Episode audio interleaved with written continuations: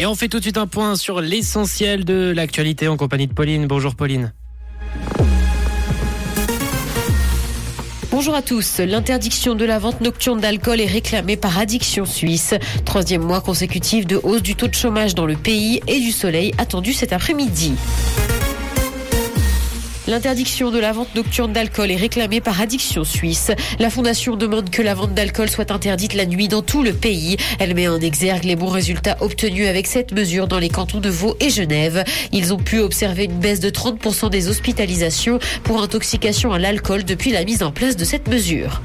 Troisième mois consécutif de hausse du taux de chômage dans le pays. Le taux de chômage fin janvier se monte à 2,2%. Depuis le mois de novembre, il augmente régulièrement de 0,1% par mois. Fin de l'année dernière, le secrétariat d'État à l'économie disait qu'il fallait s'attendre à cette hausse, même si le taux reste encore bas. Toutes les classes d'âge sont concernées par la hausse du taux de chômage. Elle touche par ailleurs plus fortement la Suisse romande et le Tessin que la Suisse alémanique. Fin du tourisme à la pompe. Les clients sont de retour dans les stations genevoises. Les personnes résidant dans le pays ne peuvent plus bénéficier de la ristourne de l'État français sur l'essence, remplacée par un chèque carburant. Depuis le 1er janvier, les Helvètes sont donc de retour dans les stations genevoises. Les stations n'ont cependant pas encore retrouvé la fréquentation d'avant la mise en place de ces aides. Dans l'actualité internationale, séisme en Turquie et en Syrie. Le bilan approche les 5000 morts et une course contre la montre a démarré pour retrouver des survivants dans les décombres. Et ce, à cause du froid. La Syrie a de son côté demandé une aide humanitaire d'urgence. Le pays a notamment besoin de matériel pour déblayer les décombres. Avant ce séisme, l'ONU parlait déjà de désastres humanitaires dans certaines zones du pays.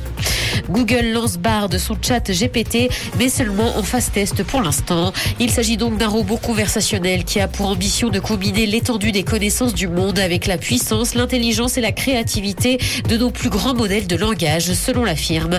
Bard s'appuie sur un programme informatique conçu par Google, dont une première version avait été dévoilée en 2021 l'émission Popstar pourrait faire son retour. Une nouvelle version du télécrochet est étudiée par Prime Video, qui devrait prendre une décision dans les prochaines semaines. Cette émission a permis à plusieurs artistes de lancer leur carrière au début des années 2000, comme notamment Matt Pokora ou encore Chimène Badi.